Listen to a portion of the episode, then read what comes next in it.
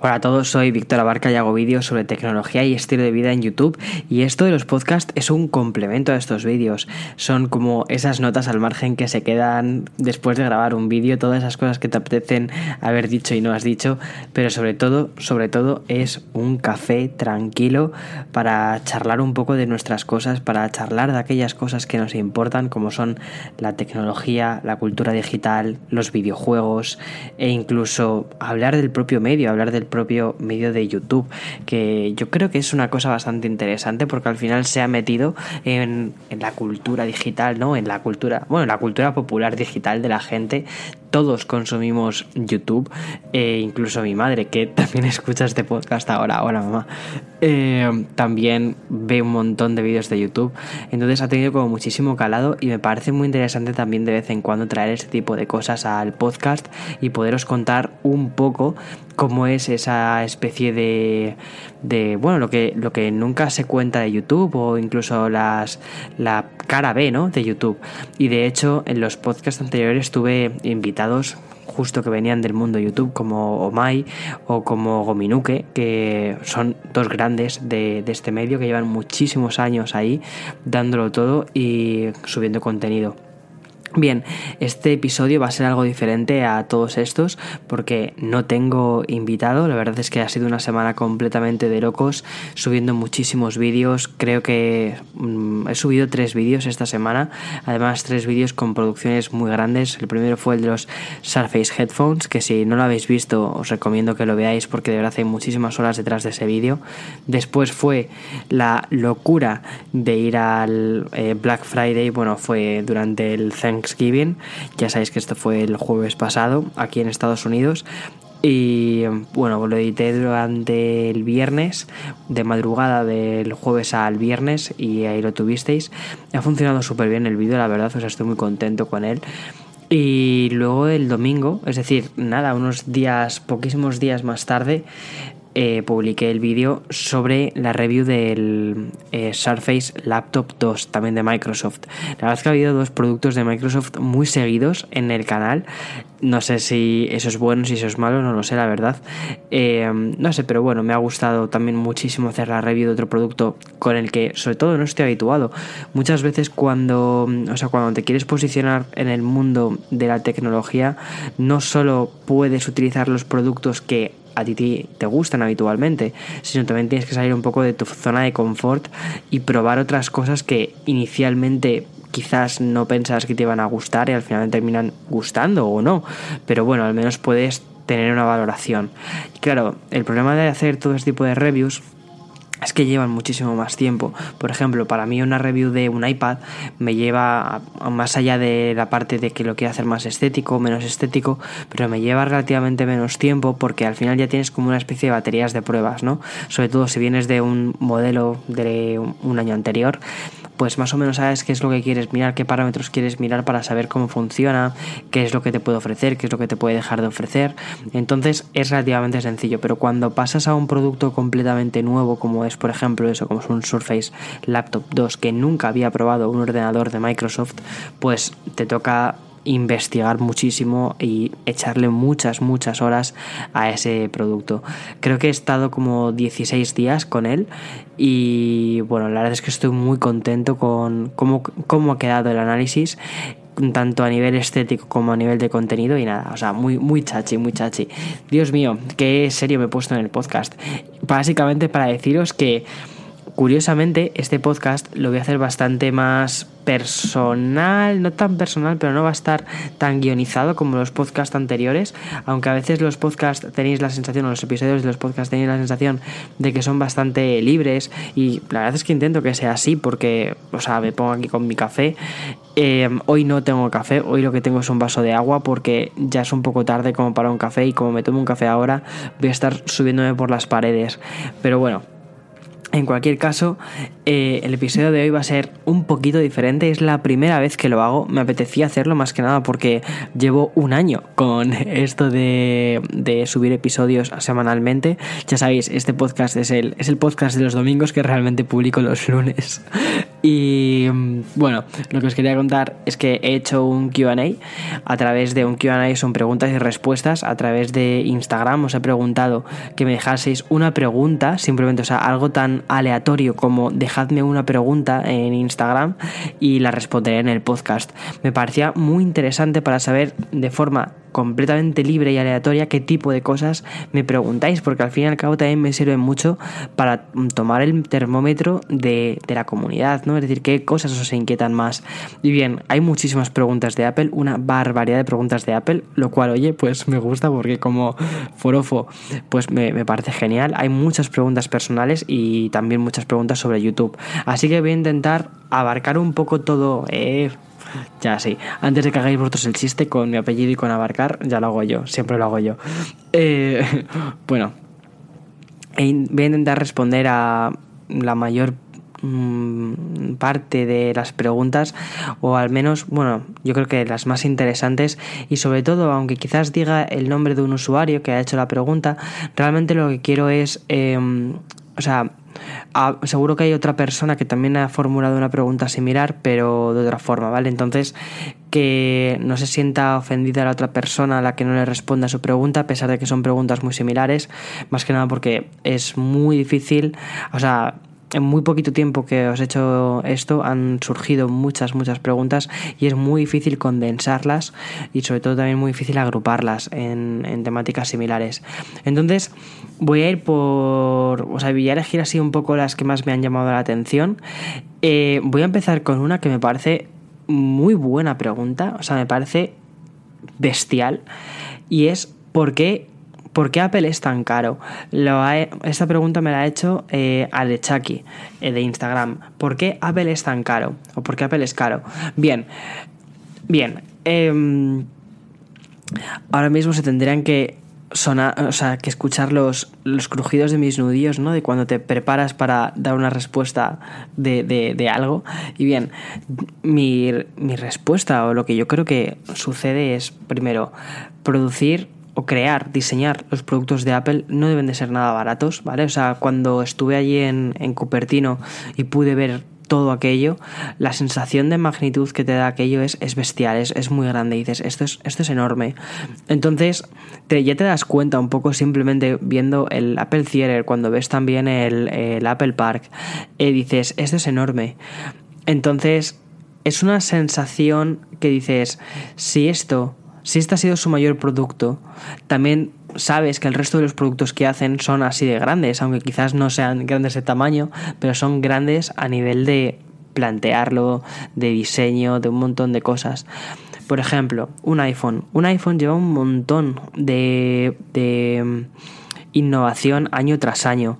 No solo cuando el fabricante de, esta pantalla ha sido eh, Samsung, sí, Efectivamente, ha sido Samsung, pero bajo las directrices de Apple. Es decir, Apple como tal no tiene una fábrica, que yo sepa, ¿eh? no tiene una fábrica que ensambla, o sea, que produce el cristal líquido. No, no, no, que yo sepa, no, no tiene nada de eso. Entonces, ¿qué es lo que hacen ellos?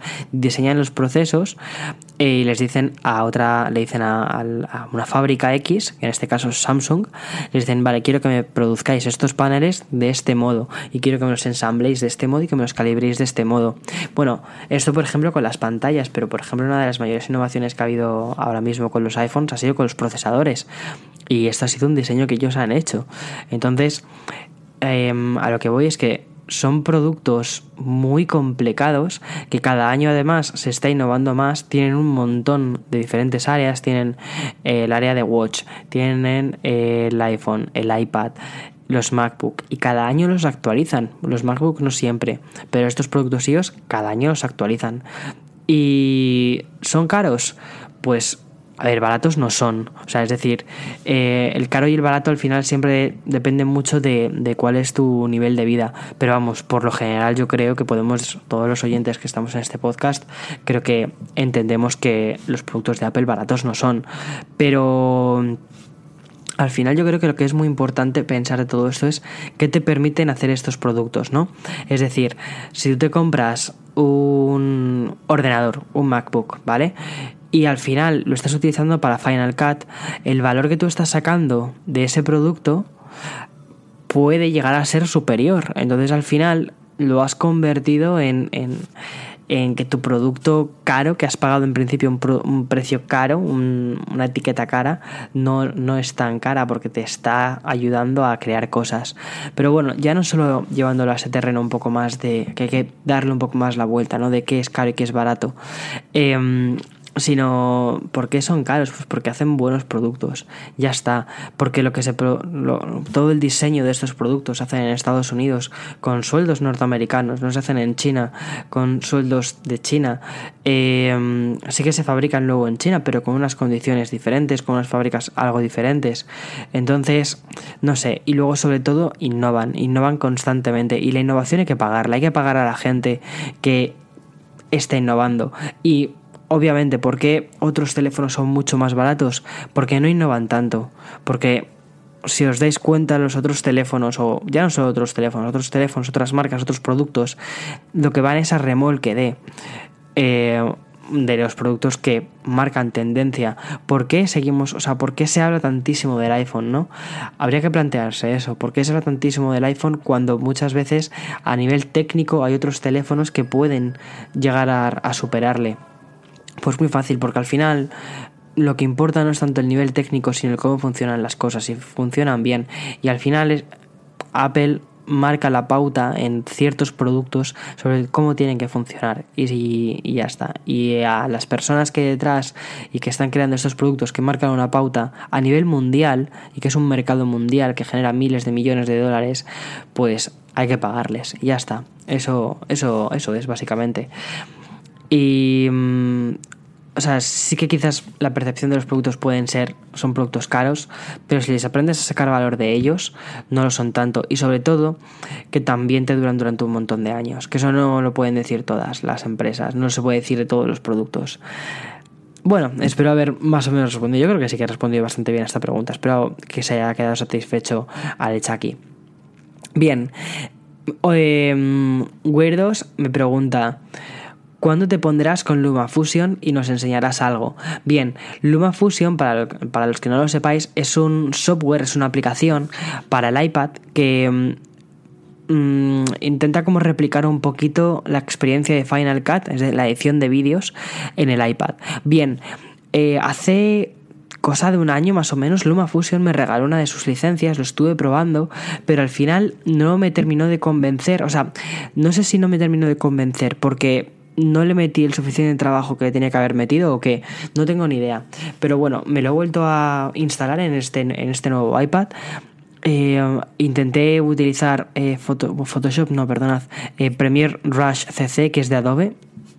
De hecho, hice un vídeo en YouTube con él, que fue el del unboxing del propio iPad Pro. Lo hice en el iPad Pro, utilizando únicamente el iPad Pro y quedó, bueno, quedó bastante bien, pero aún así vi que le faltaban muchas cosas. Bueno, pues recientemente vi un vídeo de Jonathan Morrison, que es un youtuber norteamericano que es muy, muy bueno. Tuve el placer de conocerle aquí en, Nueva York hace relativamente poco, durante la presentación de Apple, lo conocí en la parte de prueba de productos y estuvimos charlando un buen rato, es muy, muy agradable, es muy una persona de estas muy majas, ¿vale? Es una persona maja, muy agradable.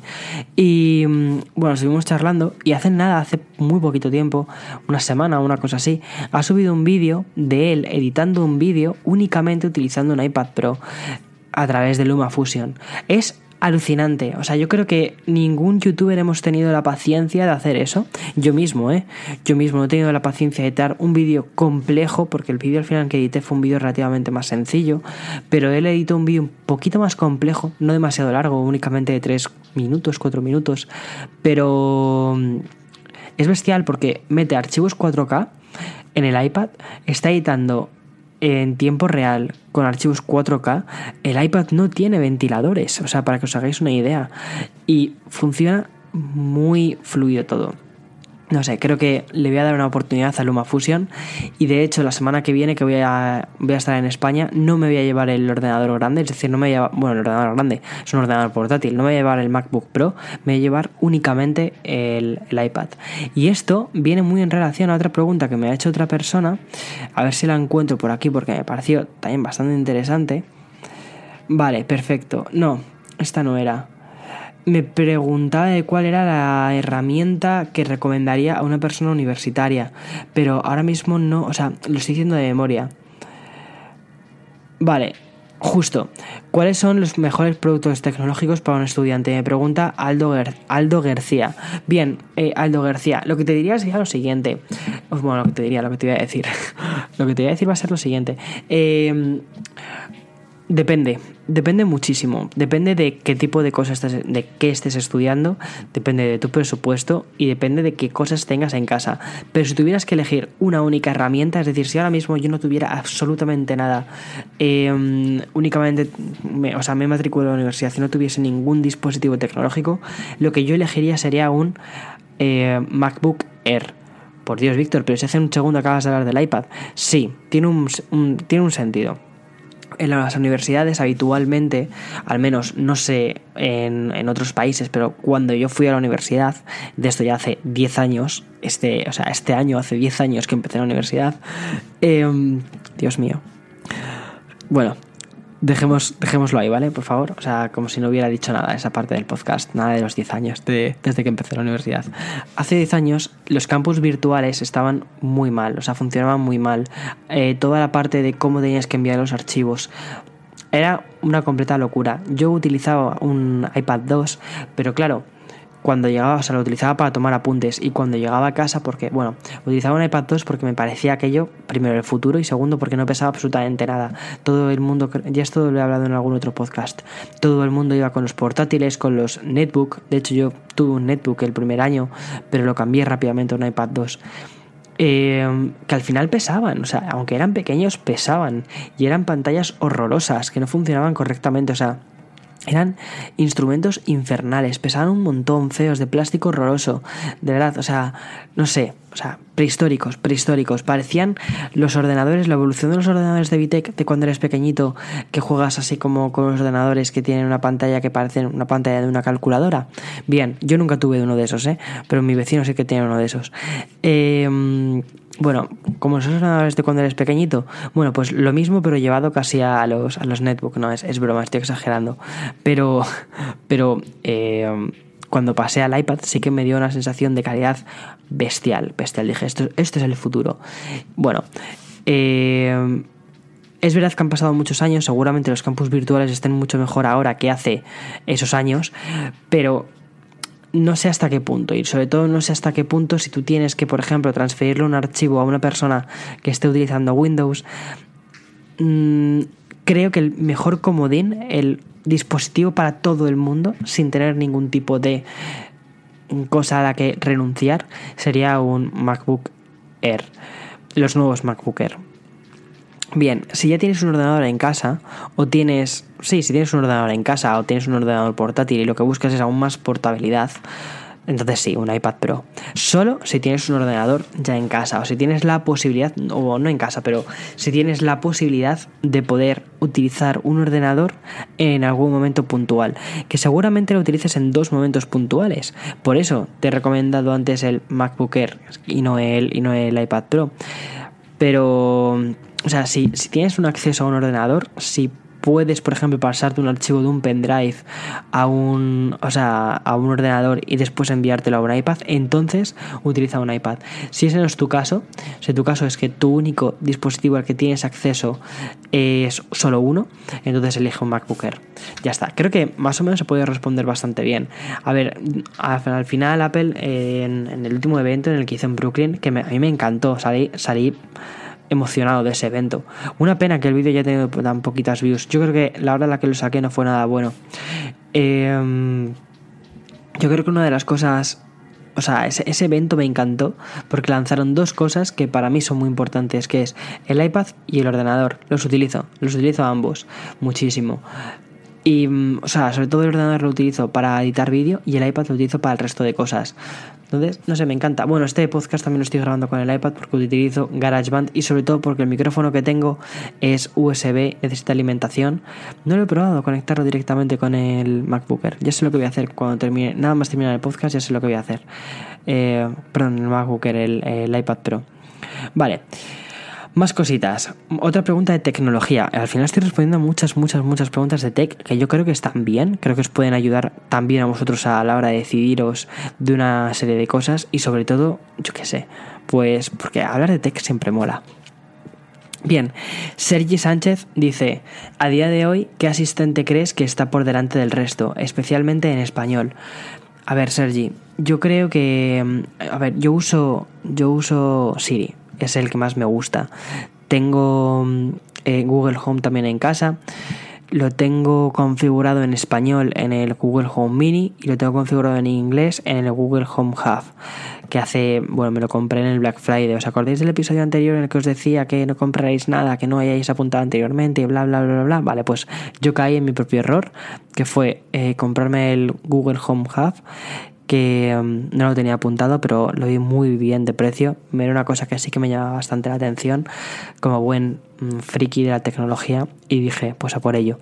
Bien, em, todo, o sea, muchísima gente en internet hay como una opinión súper generalizada de que Google Assistant es muy bueno, de que es bestial, bueno, y de hecho en muchas cosas sí que es muy inteligente, sobre todo a la hora de ofrecerte una serie de respuestas basadas en internet, ¿no? Es decir, eh, ¿a qué hora juegan tal eh, equipo? Eh, ¿Cuál es el cine más cercano? Eso es una cosa que, por ejemplo, me parece muy interesante. ¿Cuál es el cine más cercano? Y que dependiendo de tu ubicación te dice cuál es el cine más cercano. Pero al final, al que, el que el asistente al que termino recurriendo durante el día es Siri. ¿Por qué? Porque todo mi sistema lo tengo montado con Siri y sobre todo por el HomePod.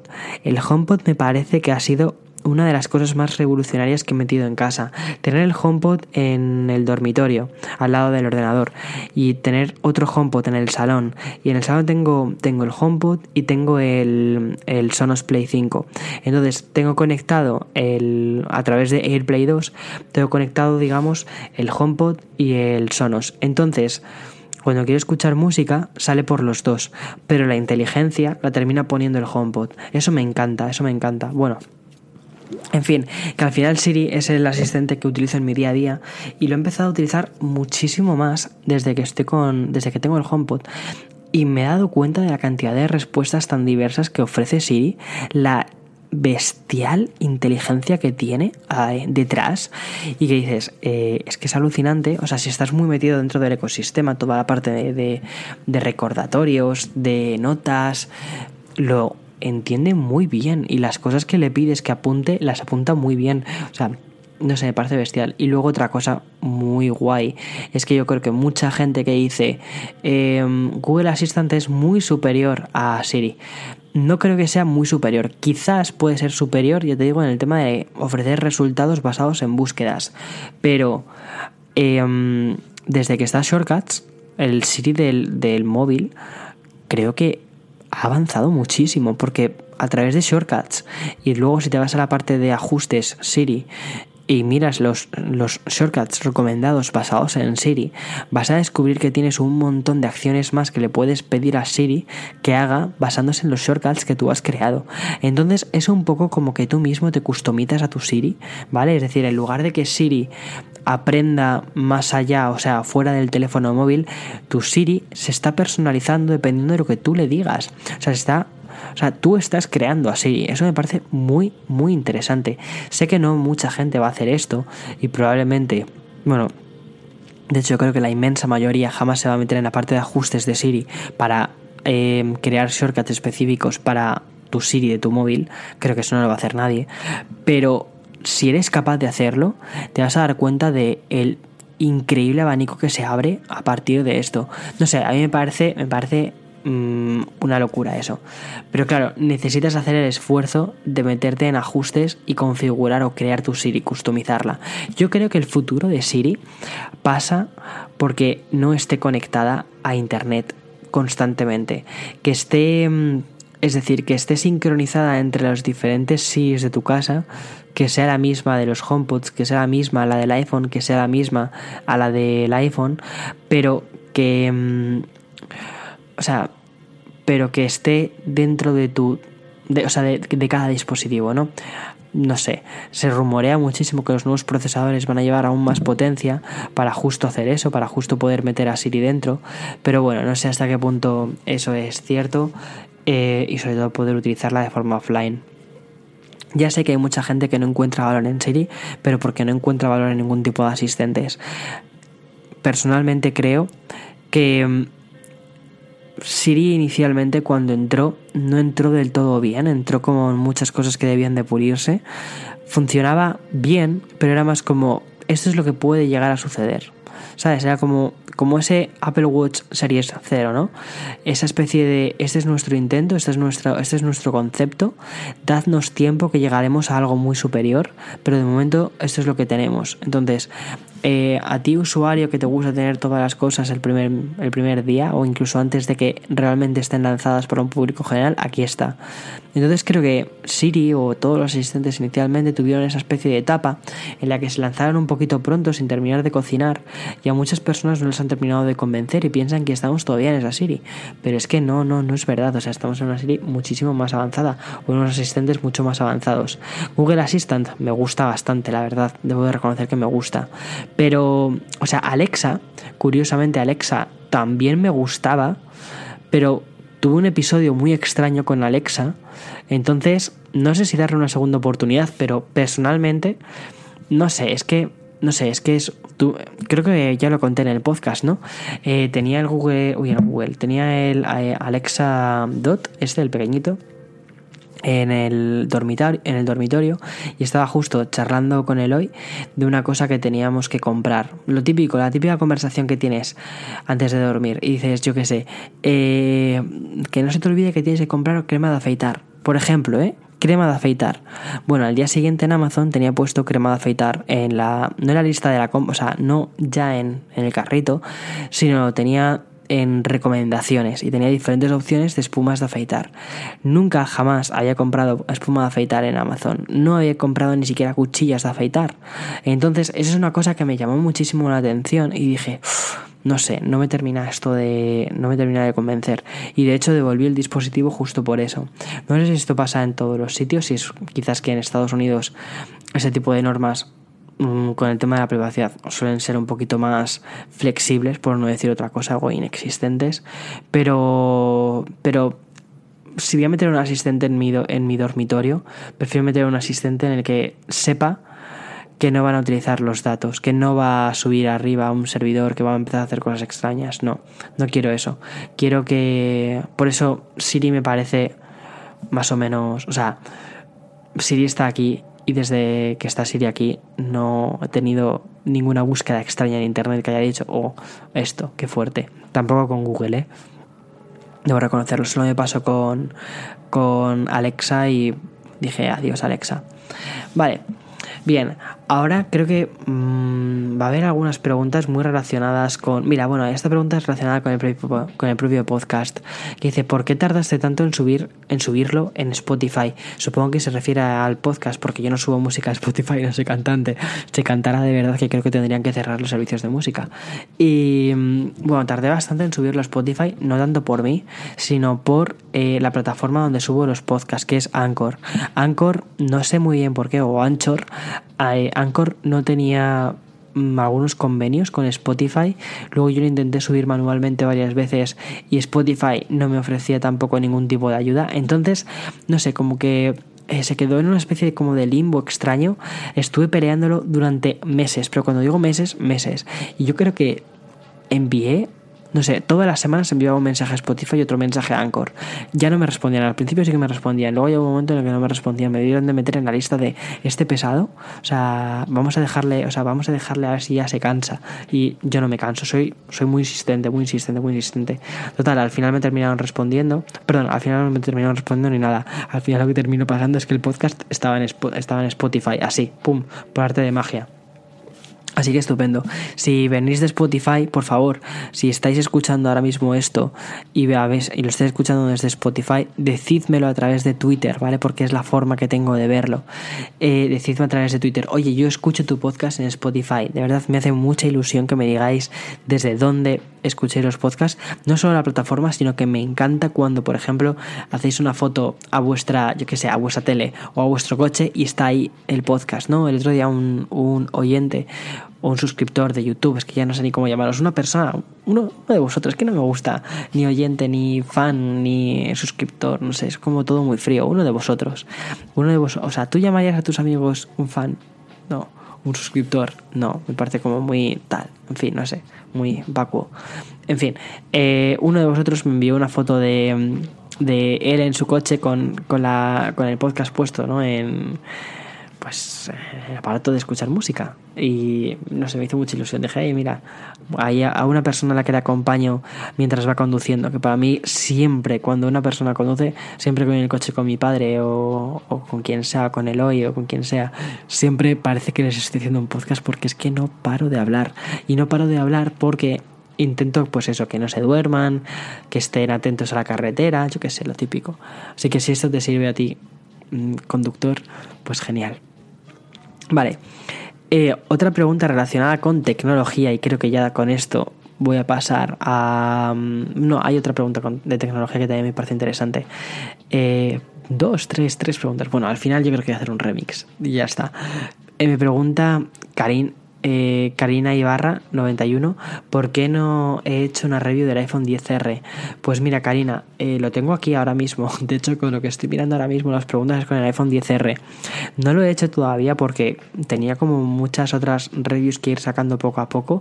El iPhone 10R es un producto o sea, yo utilizo el iPhone 10S en mi día a día también tengo el 10S Max y el 10R era como esta especie de término medio llegó a casa ya lo visteis en, el unboxing que hice. Y cuando estuve utilizando el teléfono, como que me terminaba yo personalmente, pero porque yo tengo las manos pequeñas, me terminaba sintiendo más cómodo con el iPhone 10S. Entonces volví al iPhone 10S y me he forzado un poco volver al iPhone 10R para, pues para hacer una review en condiciones. Y cuidado, ¿eh? con esto no estoy diciendo que el iPhone 10R no me guste. De hecho, ya anticipo que creo que es el iPhone que todo el mundo que no sea tequi debería tener. O sea, mm, si estás dudando y tal, iPhone 10R, así. O sea, y ya lo explicaré en la review por, por qué, cuáles son los motivos de por qué es el teléfono que recomiendo a todo el mundo, excepto, o sea, que no sea un tequi y que vaya a cambiar de teléfono cada año, cada año, cada año y medio, ¿vale? Bueno, eso ya lo contaré en la review. Otra pregunta muy interesante que hace eh, Benru barra baja RRC. Estoy indeciso sobre la MacBook Air y la Surface Laptop. ¿Cuál me recomiendas? Bien, eh, Benru, pues personalmente, súper personalmente, ¿vale? El que yo te recomiendo es el MacBook Air. Por una sencilla razón. Los dos cuestan lo mismo, cuestan, eh, yo creo que cuestan exactamente lo mismo. Lo que pasa es que el MacBook Air tiene el chip eh, T2. Y esto es una cosa que no se ha hablado nada del chip T2. Y, yo no he hablado de ello porque no he hecho análisis del, del MacBook Air. No lo he tenido, o sea, lo estuve probando en diferentes eventos que organizó Apple. Durante también lo probé durante eh, la presentación y todo esto. Mm, he visto a otros profesionales justo allí en esos momentos utilizarlo a unos o sea, llevarlo a unos límites bastante curiosos, el ordenador. Y una cosa que no se ha hablado es del chip T2. El chip T2 es un chip especial que cuando no está haciendo tareas relacionadas con, em, con la seguridad, lo que está haciendo es em, también procesamientos gráficos. O sea, eso me parece bestial. O sea, me parece muy inteligente de cómo optimiza los diferentes chips o procesadores el propio iPad. Entonces elegiría el, el MacBook. Luego además que me parece que tiene mucho más camino el MacBook es decir, que vas a poder utilizarlo durante muchos más años que este Surface Laptop 2. El Surface Laptop 2 le veo que dentro de dos años va a estar completamente obsoleto por los puertos. No se han atrevido a ponerle un USB-C. Este, el USB-C se está convirtiendo en un estándar, pero a unos pasos agigantados. Y el, el, otro ordenador sí que tiene puerto USB-C, además de Thunderbolt que le puedes conectar en un momento dado que necesites hacer un trabajo muy especial de edición de vídeo lo que sea, le puedes conectar una GPU externa y meterle un extra boost en el tema de los gráficos. No sé, a mí me parece muy interesante eso y es uno de los motivos por los que quizás algún día termine actualizando. O sea, yo tengo el MacBook Pro 2015, cruzo los dedos y toco madera para que me dure durante mucho más tiempo. el ordenador ah, por el que sustituiría un MacBook Pro, este MacBook Pro, en mi caso, sería el Mac Mini, pero más que nada porque todas las tareas que tengo eh, que puedo hacer, o sea, que hago en movilidad, ahora mismo las estoy haciendo con un iPad. O sea, ahora mismo para mí ya el portátil como tal no tiene tanto, tanto sentido en, eso. Y quizás en algún momento puntual puedo llegar a utilizar un, o sea, puedo llevarme el Mac Mini. Pero si tuviera que decidirme por un ordenador en movilidad, que, dijera mucha potencia, poco espacio y que lo puedas conectar en un momento dado a una pantalla externa, que es como lo tengo ahora, eh, diría otra vez otro MacBook Pro. Y además, como tienes eh, Thunderbolt 3.0, le puedes conectar una GPU externa y eso ya, vamos, vuela, vuela, pero muchísimo. Mi opinión, ¿eh? De todos modos, si en tu país quizás es más barata la Surface Laptop, pues Surface Laptop no es un mal ordenador en absoluto. O sea, a mí me ha gustado mucho y ya te digo, si estás buscando Windows, quizás debería ser la primera opción. No tanto por la cantidad de cosas que te vas a llevar por el precio que estás pagando, sino porque tiene soporte de Microsoft y porque si eres muy sensible a ciertas cosas o no te quieres complicar demasiado la vida, sabes que al final Microsoft va a sacar su software optimizado para el hardware que han ido sacando. Es como el equivalente, es que es el equivalente más directo al MacBook Air. Bien, ya preguntas relacionadas con YouTube, que me parecen también muy interesantes. No sé a vosotros qué os parecen estas preguntas relacionadas con YouTube, pero hablar siempre de la cara B, lo que no se muestra en los vídeos, cómo es la plataforma en sí, ¿no?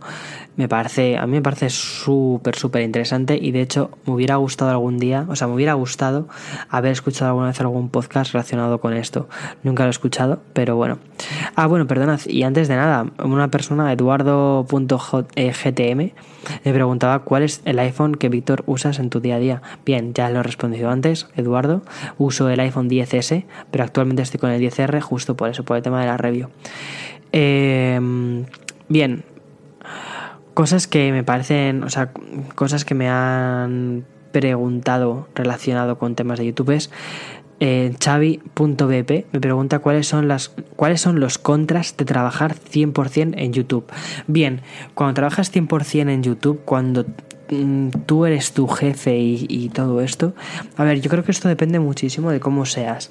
Yo te digo cómo soy yo, ¿vale? Y las cosas que siempre, cómo, he sido, cómo soy.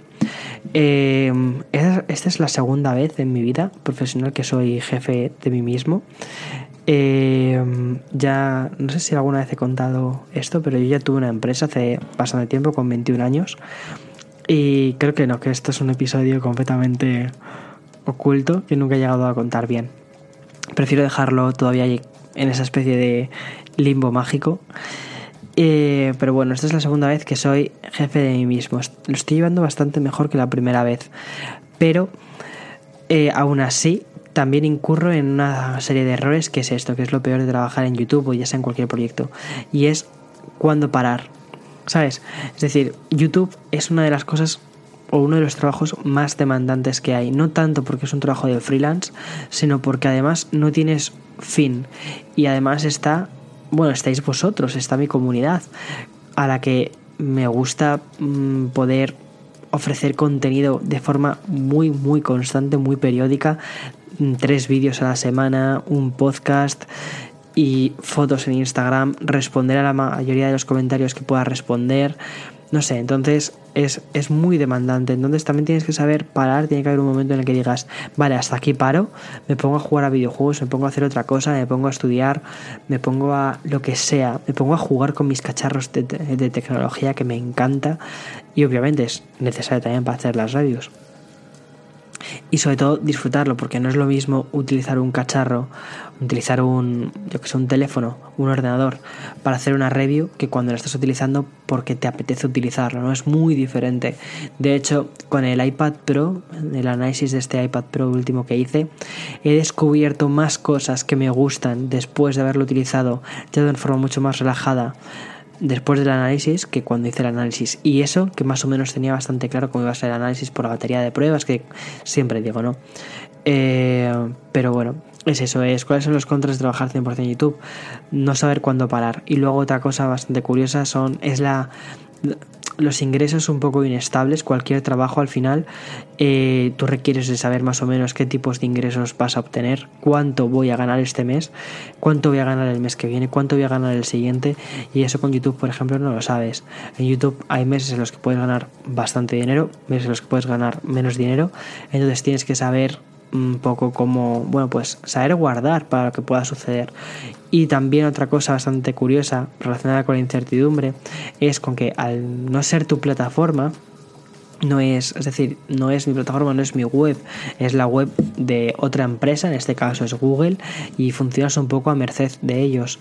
Pues no todos los cambios que tú haces funcionan, o sea, tú puedes subir un vídeo y a veces estás un poco expuesto a esa, especie de incertidumbre extraña de no saber si va a funcionar bien, si no va a funcionar bien.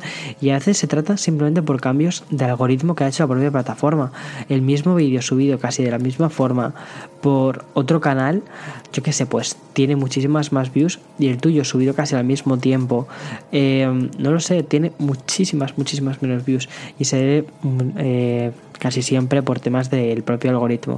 Entonces, al no ser tuya la plataforma, dependes mucho de ellos y esa dependencia te genera incertidumbre.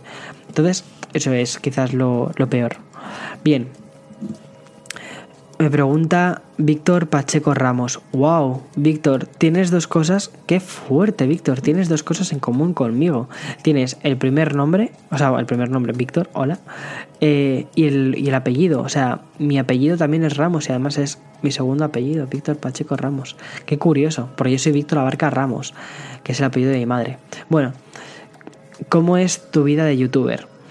Mi vida de youtuber es como la de cualquier otro emprendedor. O sea, ser youtuber es ser emprendedor, al menos si te lo tomas como me lo tomo yo, ¿vale? Que es mucha dedicación, dedico mucho tiempo a mi trabajo de youtuber. No me gusta llamarlo youtuber, es más bien creador de contenido, ¿vale? Eh, porque como te digo, al final si dices youtuber estás como muy relacionado solo con una plataforma y creo que en podcast también hago mucho y de hecho em, semana tras semana estamos en los, en los top de España, o sea, esta semana estuvimos en el top número, o sea, fuimos los dos en la categoría general del podcast más escuchado, o sea, eso es una locura, para que os hagáis una idea, meter tecnología en los más escuchados de España es una locura, o sea, es un sueño súper friki, eso, hacer eso. Meterlo en la categoría general, que cualquier persona pueda llegar a escuchar un podcast sobre tech, pero no sé, eso, eso es muy guay y eso es gracias también a vosotros. En fin, eh, como te decía Víctor, la vida de o sea, mi vida de youtuber no es muy diferente a la de cualquier otro emprendedor, pero un emprendedor que mete muchísimas horas de trabajo, que mete muchísimo de él mismo dentro de todo lo que hace, eso es mi, mi vida. Y luego es una vida menos divertida de lo que realmente parece porque hay muchísimo más allá de crear vídeos, de lo que veis en los vídeos, lo que veis en los vídeos, sobre todo cuando hago vlogs, es un porcentaje muy pequeño de mi semana o de mi día o de mis dos, tres días que quizás puede llegar a abarcar un blog. Eh, hay mucho más detrás de todo eso, como por ejemplo la edición del vídeo, que la edición del vídeo puede estar en torno a las 8 horas, la edición del, del vídeo, la preproducción del vídeo, es decir, saber qué es lo que quieres decir, dónde vas a grabar, dónde vas a ir, qué vas a hacer, porque no, no solo vale con sacar la cámara, hay algunos blogs que sí que lo he hecho, que es únicamente sacar la cámara y a algún sitio, o sea, en esta ciudad, Nueva York, es más sencillo por eso, porque casi todo lo que saques de la ciudad va a ser muy blogueable o muy fácil de contar, pero em, al menos tienes que saber qué contar o tienes que tener un poquito un plan, también tardas. Y luego están los emails. la parte de emails es muy complicada. Todo el tema del trato con marcas, que eso es otra pregunta que luego también eh, responderé. Em, el trato con marcas, eh, los, los, emails a veces vuestros, intentando responder a todo el mundo que puedo, algunas mm, entrevistas que te hacen, pues yo que sé, para, mm, yo que sé, el otro día me hicieron una, una entrevista para una revista, pues hay que respondí, requiere tiempo, todo eso requiere tiempo. O sea, parece mucho más interesante o puede parecer una vida mucho más frenética o incluso más pancha de decir, Buah, seguro que este termina de hacer un vídeo y se pone a jugar a videojuegos, que va en absoluto. O sea, ojalá juego bastante a videojuegos, pero bueno, cuando digo bastante, quizás es media hora como mucho al día, no mucho más, ¿eh? O sea, un poquito antes de ir a dormir con la Switch, porque al final es la consola portátil, o bueno, si voy en el metro, bueno, pues en el metro, pero ya está. Bien, cuando, eh, cuando empezaste a hacer vídeos en YouTube, ¿pensabas que llegarías tan lejos? Esto me lo pregunta barrabaca, bar, uy, barrabaca, barra baja Nico02, ¿vale? O sea, Nicolás, me imagino. Eh, pues mira, Nicolás, eh, cuando empecé a tomarme en serio YouTube, es decir, yo empecé YouTube en 2015, creo que fue, más o menos, 2015, a ver, pero subía vídeos de videojuegos, eso creo que ya lo he contado varias veces aquí en el podcast, subía vídeos de videojuegos, nada serio, y lo utilizaba sobre todo pues para poder entender un poquito mejor la plataforma, con un contenido que me gustara, que eran los videojuegos, y sobre todo decidí, tenía una cosa muy curiosa, que hacía todos los domingos, hacía un resumen de las noticias de videojuegos de la semana. Bien, esto, que realmente era muy amateur, pero era una especie como de ejercicio que me puse todas las semanas para hacer, porque de ese modo eh, me creaba un hábito. Y de las cosas más poderosas que hay para crear algo son los hábitos. Bien, cuando pensé que eso, todo eso ya había pasado a lo mejor vida y quería evolucionar. Sobre todo yo eso lo compaginaba con mi trabajo. Mi trabajo era un trabajo bastante aburrido, la verdad, de 8 de la mañana, creo. Sí, de 8 de la mañana a 5 y media, una cosa así de la tarde. Bueno, típico trabajo de oficina, ¿vale? Trabajaba en marketing en ese momento de mi vida. Y era un trabajo, bueno, pues como los trabajos de marketing, donde tienes que hacer muchísimos Excels, donde tienes que hacer un montón de papeleo, de, bueno, pues de no ser dueño de tu propio trabajo ni de tu tiempo. Eh, fue un trabajo, pues que, que me fui de él. Y mm, cuando decidí empezar directamente en YouTube, o sea, como o sea, con mi canal de YouTube fue en 2017, en enero del 2017 creo, sí, mediados finales de enero del 2017. Va a hacer ahora dos años que lo empecé el canal. Bien, eh, fue al principio fue un comienzo bastante abrupto porque perdí la mayoría de los suscriptores que estaban en el canal. Obviamente pasé de hablarles de videojuegos a de repente empecé con blogs. Toda la parte del inicio del canal fueron con blogs os enseñaba un viaje por Estados Unidos, que fue toda la idea inicial, todo lo que surgió antes de este super viaje a Estados Unidos. Pero em, cuando dejé mi trabajo tenía esa incertidumbre de decir, ¿qué va a ser ahora de mí? Es decir, me, me, he subido al carro de hacer vídeos en YouTube, pero voy a triunfar de esto, no voy a triunfar de esto. Y realmente no tenía un plan B como tal. O sea, yo sabía que me iba a ir a Estados Unidos con él hoy en verano. Entonces, ¿cuál era mi plan B? Ir a un Starbucks a trabajar, eh, ir a... que a mí me encanta, ¿eh? Hacer café. O sea, me encanta hacer café si no me hubiera importado en absoluto. Pero, no sé, era como... Ese es mi plan B, de verdad que quiero hacer eso o quiero intentar YouTube y quiero, o sea, ya que me he puesto a hacer esto y esto me encanta, quiero crear, convertir esto en un trabajo. Y esa era la respuesta. Entonces, mi no tenía un plan B real, solo tenía un plan A. Mi plan A era lograr un canal de YouTube que pudiera en algún momento llegar a convertir en mi trabajo, en mi forma de vida, que fuera sostenible y eso que me permitiera crear el mejor contenido que pudiera para mi gente. Y para mi gente, eso me ha quedado como muy de político, para vosotros. Eh, y ahí estamos. Entonces, cuando empecé, mm, quizás no pensé que fuéramos a llegar tan rápido. O sea, sí que es verdad que quizás esperaba que fuera a poder vivir de YouTube más tarde y mm, tener estas cifras de audiencia quizás más tarde. No sé, como medio año, un año más tarde y todo se ha acelerado muchísimo, o sea, las cifras de crecimiento de los últimos meses han sido una locura. Hemos crecido más de un 30% en los dos últimos meses. Eso es una locura, eso es una locura. Somos cada vez más y más y más las personas que veis mi contenido y de verdad es gratitud, o sea, siento gratitud por eso. Ay, qué podcast, qué episodio tan profundo, 49 minutos de, de episodio profundo. Y eso que es un QA, ¿eh? Para que luego digan que los QAs no son. Vamos, a mí me parece bastante interesante, claro. Bien, Dani, Dani Picot me dice: ¿Qué te anima a seguir subiendo vídeos? Bien, a Dani lo conocí en Valencia cuando hice una quedada, creo que fue este mismo año. Ya tengo la, el tiempo, lo tengo un poquito distorsionado, creo que sí, que fue este año cuando conocí a Dani. Y eh, un chaval súper majo, súper, súper majo. Además también hace vídeos en YouTube y explica las cosas muy bien. ¿Qué, te anima a seguir subiendo vídeos? Me anima eh, sobre todo mi objetivo, mi objetivo principal que al final lo que intento crear es un canal de tecnología y estilo de vida, o sea, más, o sea, es más bien sobre cómo la tecnología, o sea, un, un enfoque más personal de la tecnología. Quiero crear el canal de tecnología de los más grandes que hay en España. Ese es mi objetivo principal. Y sobre todo poder ofrecer a, la, a, los hispanohablantes, españoles, hispanos de Latinoamérica, un canal de tecnología de calidad. ¿Sabes? Que eso creo que es muy importante. Creo que es muy importante crear buen contenido para nuestro idioma. Hay muy buen contenido en inglés. En Estados Unidos se crea un contenido de tecnología y de otro tipo de cosas también bestialmente bueno. Hay mucha competencia aquí también.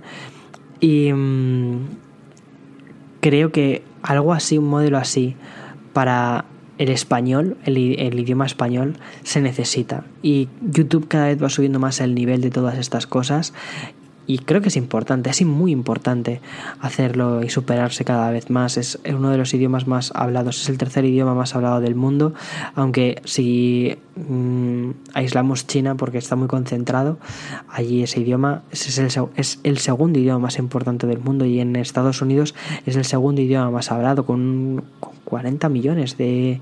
de hispanohablantes que hay aquí, como lengua materna, como primer idioma. O sea, es muchísimo, ¿eh? Entonces, el español hay que tenerlo en cuenta creo que YouTube merece contenido de calidad en español, sobre todo por eso, para la comunidad hispanohablante. Y eso es lo que me motiva, eso es lo que me motiva a subir vídeos, intentarlos crear de la mejor forma posible y ya está. Y de hecho Dani me hace otra pregunta, voy a, hacer dos, voy a responder dos preguntas de Dani. De verdad, lo siento, hay, hay un montón de preguntas, ¿eh? pero es que justo Dani ha hecho dos preguntas muy buenas y me pregunta, ¿cómo valoras tu trabajo frente a las marcas que quieren patrocinarse? ¿Os acordáis que antes os dije que iba a hablar justo de eso, ¿no? De, de los patrocinios, del tiempo que tardas, cuando eh, me preguntaba eh, otro de vosotros sobre cómo era el día a día de, cómo era mi día a día como youtuber y decía que toda la parte que también hay mucha parte de responder emails de marcas y no sé qué bueno pues aquí justo es un poco lo que viene eh, a preguntar Dani eh, hay muchísimo o sea muchas marcas intentan contactar contigo. A ver, muchas marcas, cuidado. Cuidado, porque dicho así puede parecer que, vamos, que no doy abasto. Ojalá, ¿eh? Ojalá llegara a ese punto. Porque ese punto sería decir, vale, Víctor, ya eres relevante. O sea, eres relevante para, para las marcas también. Y, y me gustaría mucho llegar a ese punto porque me podría eh, me ofrecería la oportunidad de poder enseñar cada vez más cosas del canal y mejorar aún más mi equipación. O sea, mi, mi constante obsesión es contenido y calidad, calidad, calidad, equipación para más calidad, más calidad. Bien, eh, lo que hago con el tema de las marcas es cuando me escribe una marca que no me termina de convencer o que creo que tiene un objetivo muy diferente al que yo busco, lo rechazo completamente. Por ejemplo, marcas donde no veo una clara innovación, donde veo que es una commodity. Una commodity es decir que es una copia de otra, de otra, de otra, de otra. Paso. O sea, este tipo de marcas eh, no suelo colaborar nunca con ellas. Intento buscar siempre que sean marcas reales, naturales y que yo utilizo en mi día a día. De hecho, yo suelo ser más el que escribe a las marcas que las marcas me escriban a mí. Por ese motivo, porque al final lo que busco es colaborar únicamente con marcas que yo de verdad utilizo. O sea, si utilizo esta mochila, pues es la mochila que saco. Si utilizo, eh, yo qué sé, eh, estas baterías, bueno, con los de las baterías, con Anker, la verdad es que las he escrito varias veces, pero es que no me responden. Pero al final las baterías Anker son las que yo utilizo. Me enviaron una marca china, me envió una batería que hice en el unboxing de productos chinos y al final, que es, es, es bastante grande, es como del tamaño de una lata de de refresco. Bien, pues esa batería al final es la que estoy utilizando en mis viajes, ¿no? Cuidado, esa, o sea, no pagaron, simplemente me enviaron la batería y ya está. Y mm, es un producto que me gusta, que utilizo en el día a día. Bueno, al final sí consigo un poco de patrocinio, eh, de, o sea, de patrocinio no, pero sí quizás están consiguiendo un poco de free, de, de publicidad gratuita. Pero, pero bueno, y luego cuando logro contactar con una marca, con la que efectivamente me siento a gusto trabajando y demás, pues entonces ya a partir de ahí es cuando pueden surgir algún tipo de negociación económica. Lo que sí que es muy importante y eso es una cosa fundamental decir es que ninguna marca que ha patrocinado nada me ha dicho que tengan que hacer las cosas de una forma u otra, que tengan que decir una cosa u otra.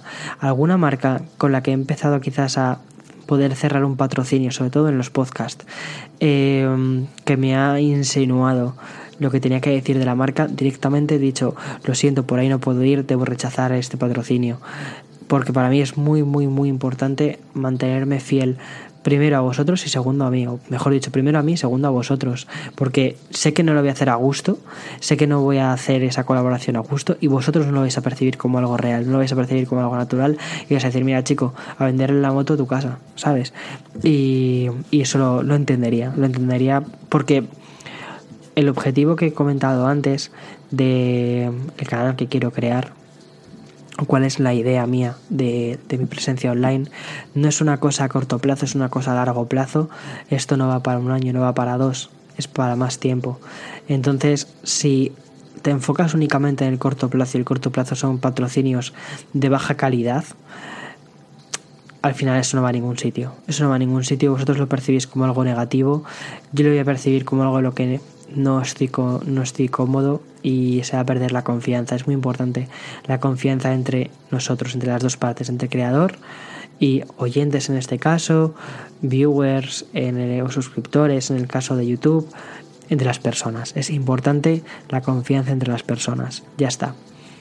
Vale, eh, Matu179 me, me pregunta, ¿cuál es la sensación que tienes cada vez que recorres Manhattan? Wow, esa es la sensación wow, decir qué bonito es este sitio, qué suerte tengo de poder estar este año aquí viendo todo esto. Otra pregunta de eh, Juan José Díaz Alba me pregunta, esto es muy buena esta pregunta, ¿qué sientes al haber creado una comunidad?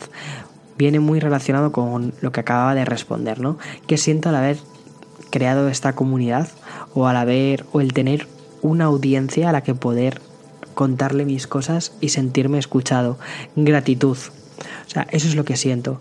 Me siento realmente como, wow, mil gracias de verdad por escucharme, por apoyarme en todo lo que hago, por decir, mira, quiero hacer un podcast en el que quiera preguntar a la gente cosas y que me respondáis vosotros, o sea, perdón, que, que me preguntéis cosas y yo luego responda en el podcast. Y en nada de tiempo, en cuanto ha sido media hora, tengo una barbaridad de preguntas. O sea, siempre estáis como súper volcados con todo lo que hago, con los tweets que publico, con los vídeos que hago. Y eso es bestial, eso es gratitud, de verdad, gratitud pura. Erika eh, Melina me pregunta, ¿te gustaría vivir por siempre en otro u otros países en algún momento o piensas volver a España? A ver, Erika, en algún momento yo creo que volveremos a España.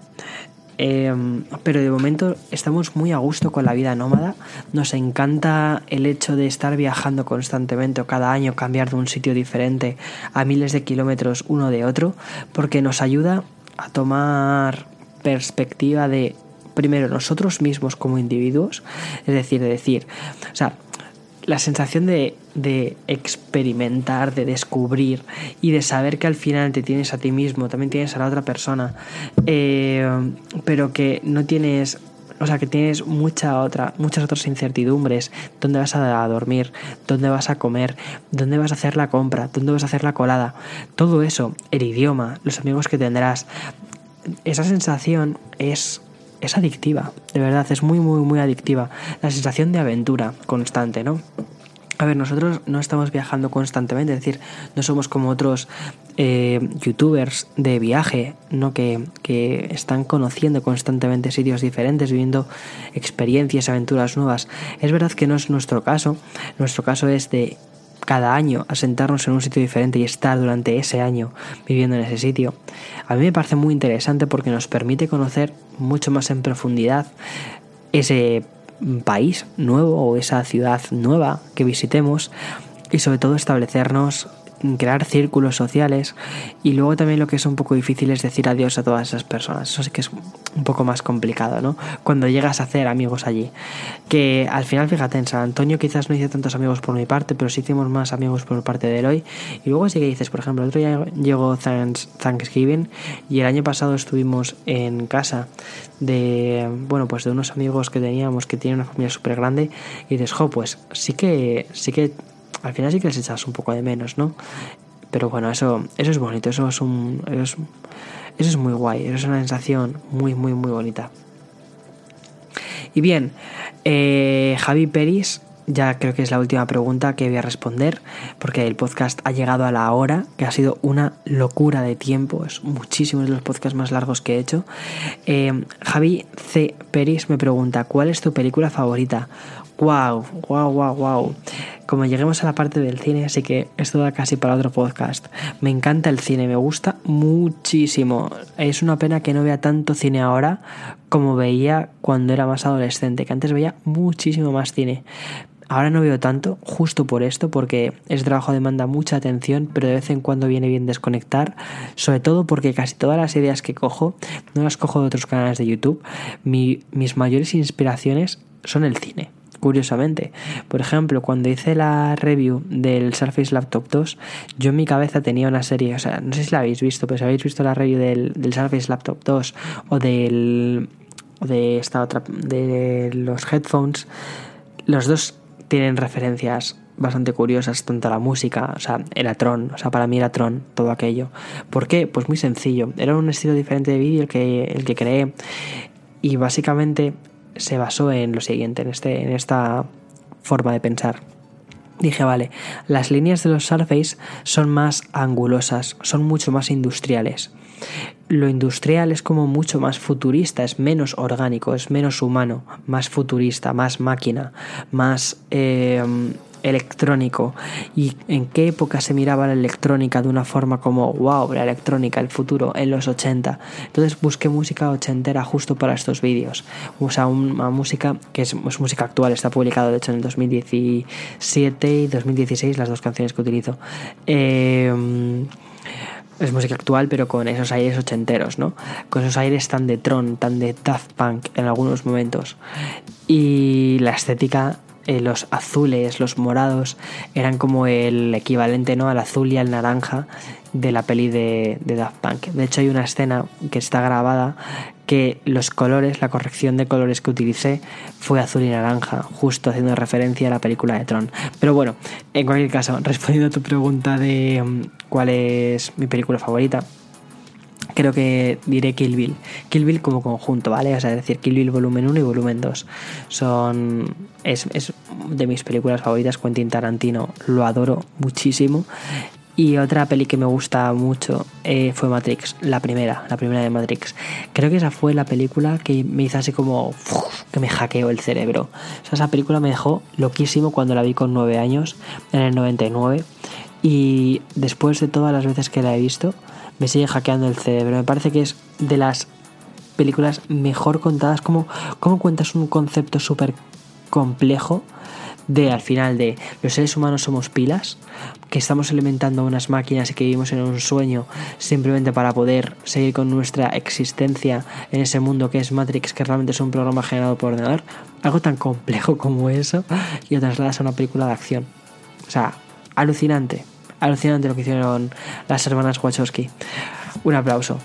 Y mm, ya está. O sea, creo que hasta aquí el podcast. He respondido todas vuestras preguntas o casi todas vuestras preguntas.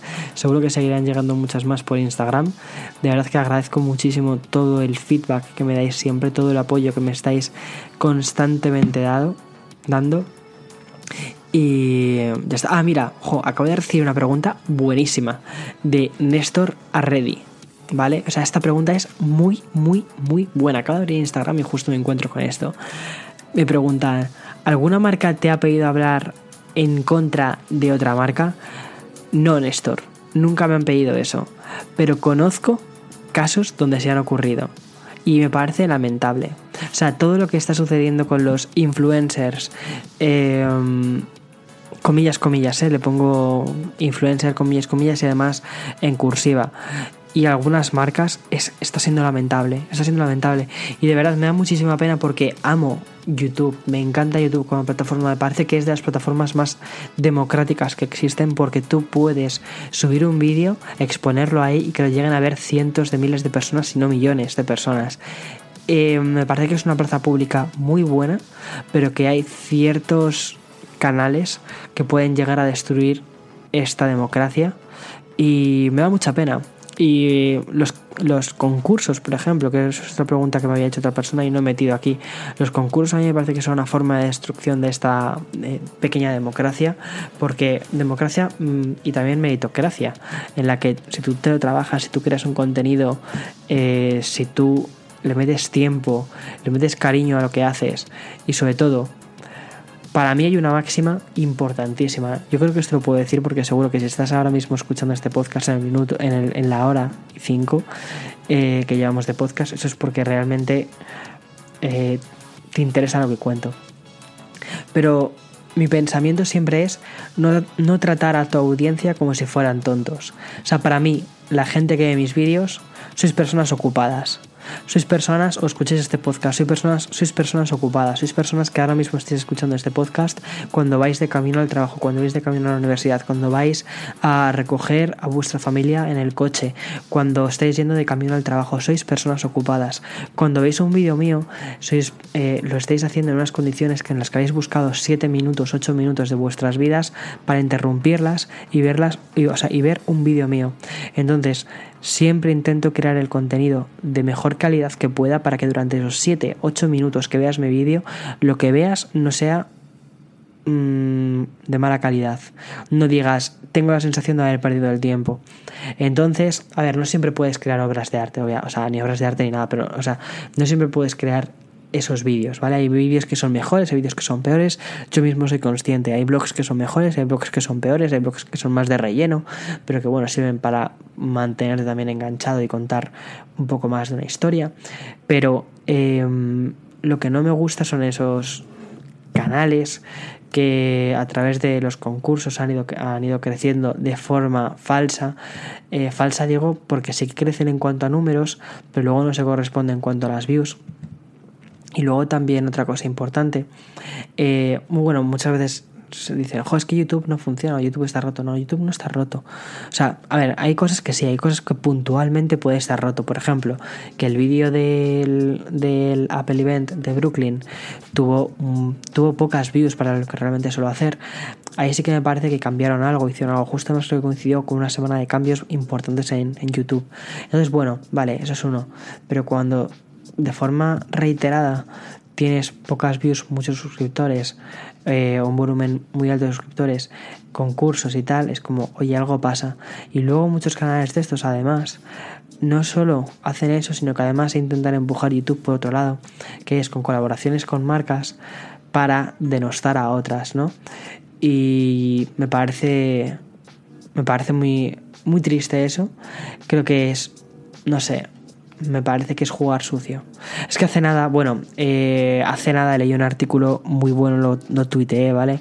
Creo que justo se refiere a eso. Tuiteé un artículo, eh, creo que lo publicaba eh, The Verge, The Guardian, no lo publicaba ni The Verge ni The Guardian, era un, un medio británico, de un, bueno, de una... Jo, es que sí, es interesantísimo, no me quiero extender demasiado. De una empresa de... de ay, ¿cómo se llama esto? De lo que te pones en las pestañas postizas. Bueno, de una empresa de pestañas postizas que em, bueno, un influencer destruyó completamente esa, esa empresa de pestañas postizas, que era un, youtuber de um, make-up, de maquillaje, eh, make-up artist, ¿no? De estos que hacen así como cosas así como extrañas y tal, eh, maquillaje así como más artístico, eh, mucho más creativo. Bueno, pues este influencer, este youtuber, había destruido completamente la empresa, la empresa había, se había ido a la basura y realmente había sido pagado, había sido una, campaña pagada, eh, se descubrió tiempo más tarde, para hundir esa, esa empresa. Qué triste. De verdad, qué triste que eso se haga en nuestra plataforma. Y que haya youtubers así, me parece muy triste. Muy, muy, muy triste. o sea, como ser humano, dices, vale, estoy destruyendo el trabajo y ilusión de una posiblemente startup, que en este caso era una startup de cuatro personas, estoy destruyendo el trabajo y la ilusión de una startup de cuatro personas por X dinero que me hayan pagado. O sea, muy mal, muy, muy, muy mal. Pero ¿sabéis una cosa? Queridos oyentes, me encanta. Eh, ¿Sabéis una cosa? Yo creo que eso al final va a terminar em, explotando y que al final, o sea, YouTube va a seguir existiendo, que es otra pregunta que me ha hecho también bastante. ¿Qué vas a hacer después de cuando YouTube eh, explote? A ver, creo que YouTube se va a seguir existiendo, al igual que existe la televisión, al igual que existe otro medio más. Em, pero que lo que va a quedar van a ser aquellos que sepan crear contenido de calidad y sobre todo que respeten a su comunidad. Creo que el respeto a la comunidad, el respeto al resto de las personas es muy importante ya sea YouTube, ya sea en el instituto, ya sea en el trabajo, sea donde sea, respetad, de verdad, porque nunca sabes el mundo de las vueltas que puede dar. Y sobre todo porque si, te, si basas tu trabajo en el respeto, nada malo puede pasarte. Bueno, que me pongo filosófico, que son las siete y media y es una hora estupenda para cenar en Nueva York, porque aquí sí, en Estados Unidos a las siete y media se cena y a las nueve al sobre, a dormir. No, es broma, a las 9... Hoy, no sé, hoy lo tengo un poquitín más libre. Bien, quizás tengo que empezar a preparar la siguiente review. Eh, vais a tener muchas cosas muy guays estos días, de verdad. Creo que van a ser cosas, vídeos. Va a haber un vídeo un poquito más light, pero que suele funcionar bastante bien. Eh, ese tipo de tags que en fin, no son, no soy santo de mi devoción, pero a veces tienes que jugar un poco con las reglas de YouTube. Pero eso sí, aunque juegues con las reglas de YouTube, aunque hagas tags, hazlos bien. House tour, ah, intenta hacerlo lo mejor posible, hombre. No hagas un house tour cutre. Eh, bueno, a lo que voy que nos escuchamos, nos vemos, nos vemos entre semana, nos escuchamos el siguiente fin de semana. Siempre digo que publicaré el domingo, pero ya sabéis que al final no, que publicaré el lunes, aunque el lunes va a ser imposible porque estaré en Madrid y mm, no haré ninguna quedada, lo siento muchísimo porque voy por un tema familiar serio, no, no quiero hablar de eso. Y mm, nada, bueno, nos vemos para más adelante. Chao, chao, chao, chao.